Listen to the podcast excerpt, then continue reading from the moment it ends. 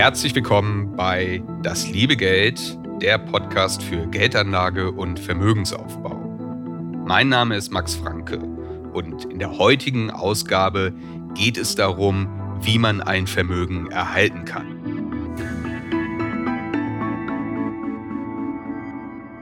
Nun sagst du vielleicht, Moment mal, in diesem Podcast geht es doch um den Vermögensaufbau. Und überhaupt, ich bin gar nicht wohlhabend. Was kümmern mich da die Lektionen, wie man ein Vermögen erhalten kann? Das mag ein berechtigter Einwand sein. Und um das direkt einzuordnen, ein Vermögen, das kann kleiner oder größer sein. Das heißt nicht zwingend viele Millionen zu besitzen.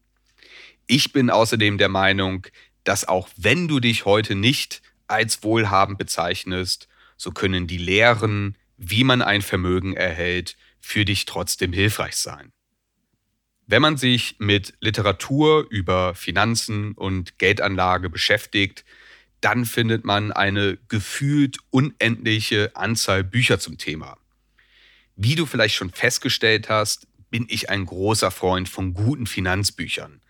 Ich zitiere gerne Autoren, deren Gedanken ich aufschlussreich finde und viele Themenideen für diesen Podcast kommen mir beim Lesen. Zur Wahrheit gehört ebenfalls, dass es auch viele schlechte Finanzbücher bzw. Autoren gibt. Man kann immer wieder zwei Gattungen beobachten, die auch bereits in diesem Podcast angesprochen wurden. Das sind einerseits die Euphoriker, die uns oft von ihren vermeintlichen sensationellen Erfolgen berichten und die uns nun das Rezept andienen, mit dem wir ebenfalls in wenigen Jahren reich und finanziell unabhängig werden. Die Lehren dieser Leute sind in der Regel aberwitzig, wirklich wenig hilfreich für den Vermögensaufbau oder gar gefährlich. Weitere Details kannst du auch noch mal in Folge 5 über Autoritätsgläubigkeit nachhören. Umgekehrt gibt es die Crash-Apologeten, über die ich in Folge 16 über finanzielle Zuversicht gesprochen habe.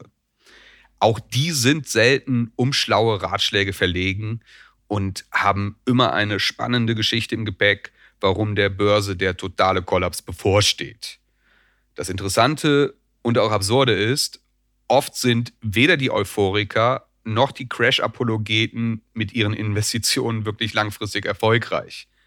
Das müssen sie auch nicht sein, weil ihr Geschäftsmodell ist ein anderes, nämlich die Aufmerksamkeit, die sie um sich und um ihre Thesen schaffen, die sie dann in Büchern, Vorträgen oder Seminaren versilbern. Da stellt sich dann die Frage, wer denn jetzt gute, seriöse und hilfreiche Informationen über den Umgang mit Geld und Finanzen bereithält. Und da bin ich beim Thema des Bewahrens von Vermögen. Das kann nämlich sehr aufschlussreich sein. Du könntest einerseits Situationen beobachten, in denen Menschen ein Vermögen in den Sand gesetzt haben. Du kannst also aus abschreckenden Beispielen lernen, wie man es besser nicht macht. Du könntest dich ebenfalls mit Menschen beschäftigen, die es schaffen, ihren Wohlstand langfristig zu erhalten. Und wenn du ihr Verhalten beobachtest, dann kannst du möglicherweise Dinge identifizieren, die dir dabei helfen, bessere finanzielle Entscheidungen zu treffen, auch wenn du erst dabei bist, ein Vermögen aufzubauen. Bleiben wir bei der ersten Gruppe. Menschen, die ein Vermögen wieder verloren haben. Eine mögliche Situation wäre, dass jemand schnell zu Reichtum kommt und diesen dann verprasst. Zum Beispiel ein Lottogewinn oder ein großes Erbe. Mit den neuen finanziellen Möglichkeiten steigen auch die Ausgaben, wie gewonnen so zerronnen, Stichwort Lifestyle-Falle aus Folge 12. Eine andere, eher unwahrscheinliche, aber durchaus mögliche Situation wäre, dass eine Person zur richtigen Zeit ein Investment getätigt hat, das möglicherweise sehr riskant, aber letztlich äußerst lukrativ war und ihr Reichtum beschert hat.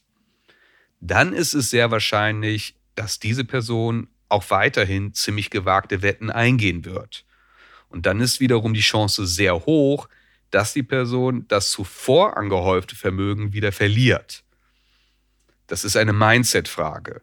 Man kann das vielleicht auch etwas zugespitzt formulieren. Eine hohe Risikotoleranz half der Person initial ein Vermögen anzuhäufen. Vielleicht war auch Glück im Spiel oder die Begleitumstände waren äußerst günstig.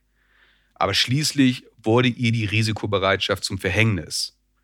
Wobei da auch andere Faktoren eine Rolle spielen können, wie Größenwahn. Entgegen widriger Voraussetzungen habe ich es geschafft, ich bin unbesiegbar.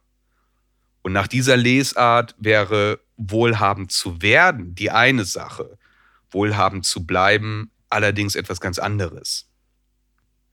Der Autor Morgan der hat die Beobachtung gemacht, dass Menschen, die extrem ambitioniert auf ein berufliches oder finanzielles Ziel hinarbeiten, möglicherweise nicht die notwendigen Charaktereigenschaften haben, um zu erkennen, wann sie den Bogen überspannen. Jemand, der sich erfolgreich an die Spitze gearbeitet hat, ist vielleicht dort, weil er oder sie wild entschlossen war, sehr überzeugt von den eigenen Fähigkeiten ist und sich gegen starke Widerstände durchsetzt. Das sind aber auch genau die Charaktereigenschaften, die dazu führen können, dass man sich verhebt, hohe Wetten eingeht, dabei Risiken ausblendet und möglicherweise auch zu Hybris neigt. Also eine wirklich toxische Kombination, die einen in ein finanzielles Desaster stürzen kann. Solche Personen versuchen oft noch ein Schrittchen weiter zu gehen, bis sie schließlich von der Klippe stürzen oder zumindest stark straucheln. Und das ist schon ein grundsätzliches Problem, das nicht nur die Überambitionierten, sondern uns alle betrifft. Mit dem Erfolg können sich Denkmuster und Verhaltensweisen einschleichen, die uns schaden. Zu viel Optimismus, das Ausblenden von Risiken oder ein dermaßen großes Selbstvertrauen, das bis zur Selbstüberschätzung und zum Realitätsverlust führen kann. Der Finanzjournalist Jason Zweig, der hat dazu gesagt, Being right is the enemy of staying right, because it leads you to forget the way the world works. Also zu Deutsch, Recht haben ist der Feind des Rechtbehaltens, denn es führt dazu, dass du vergisst, wie die Welt funktioniert. Wenn junge Menschen noch recht neu an der Börse sind und sie investieren in einem Bullenmarkt, also in einer breiten Aufwärtsbewegung der Märkte, die Kurse klettern und klettern, dann können sie dem Trugschluss verfallen, dass sie Superinvestoren sind, obwohl sie vielleicht einfach Glück hatten. Insofern kann es sehr heilsam sein, gerade zu Beginn der eigenen Investmentlaufbahn sich auch mal eine blutige Nase zu holen und Verluste zu machen.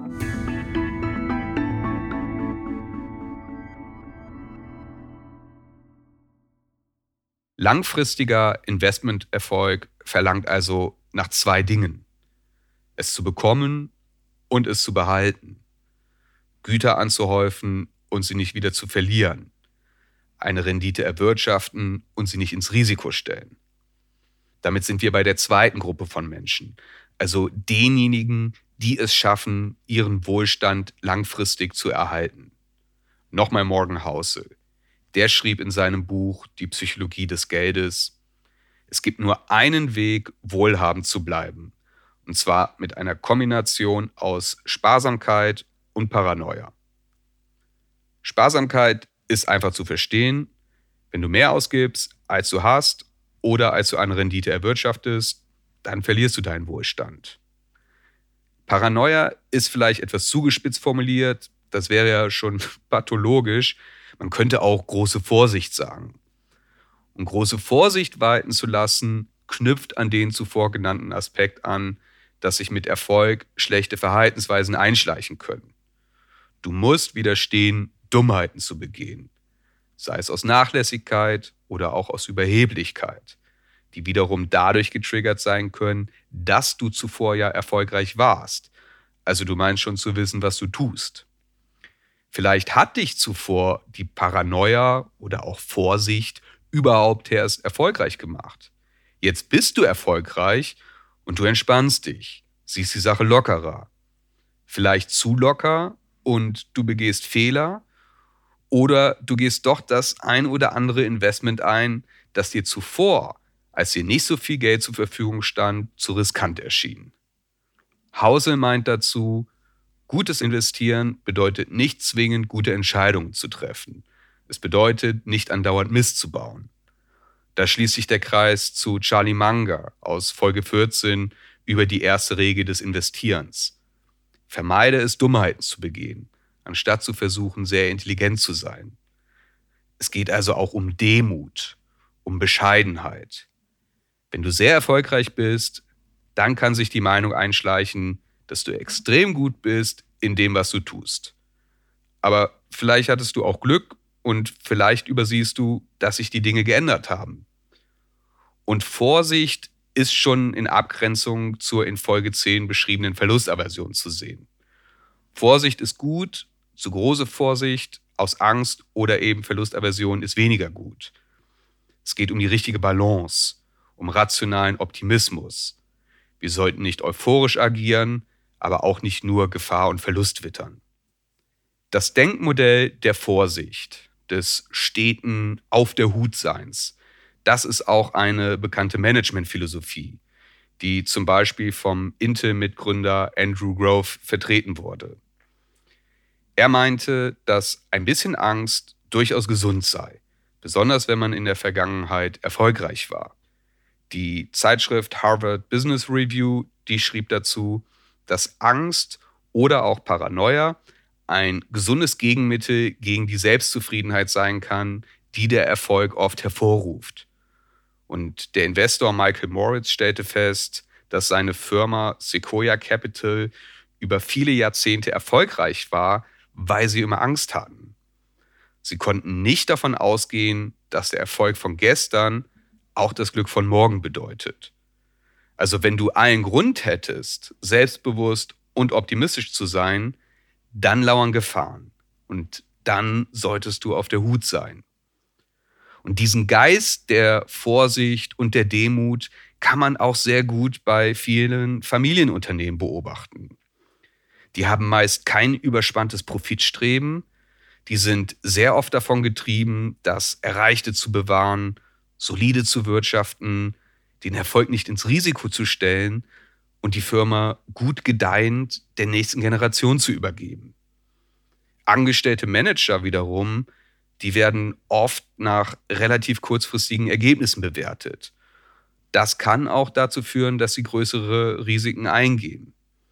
Also anders ausgedrückt, Wohlstand zu bewahren bedeutet nicht unbedingt noch reicher zu werden, sondern zu überleben.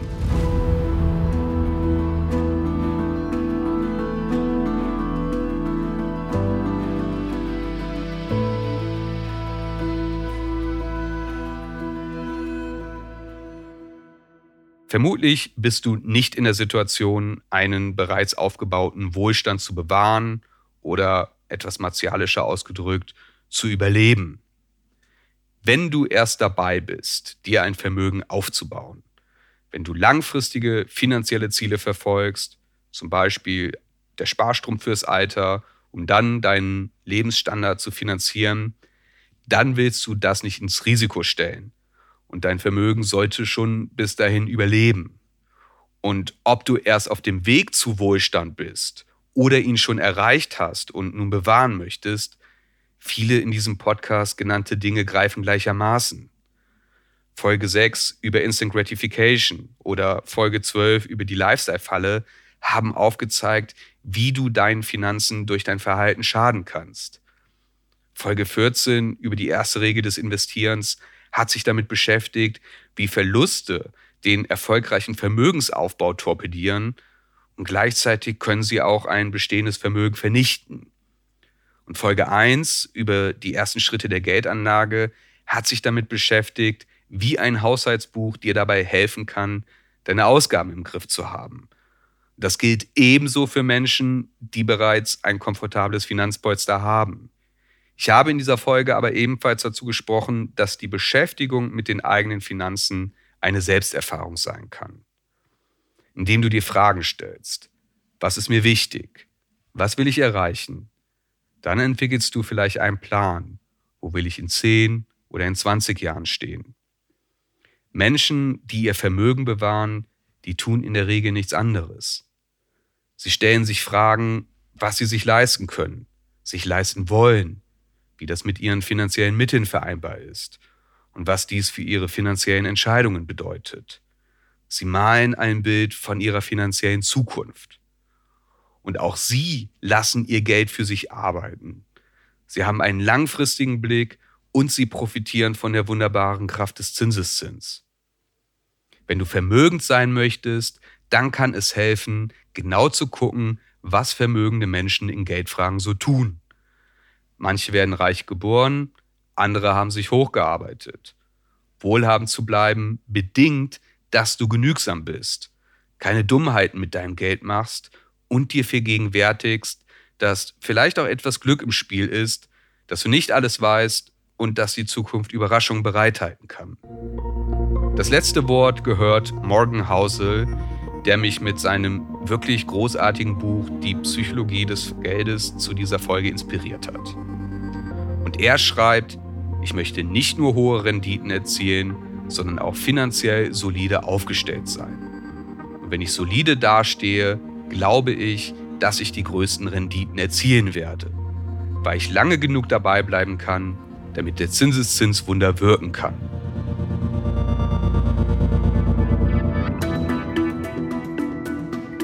Und damit verabschiede ich mich für diese Folge über die Kunst, ein Vermögen zu erhalten.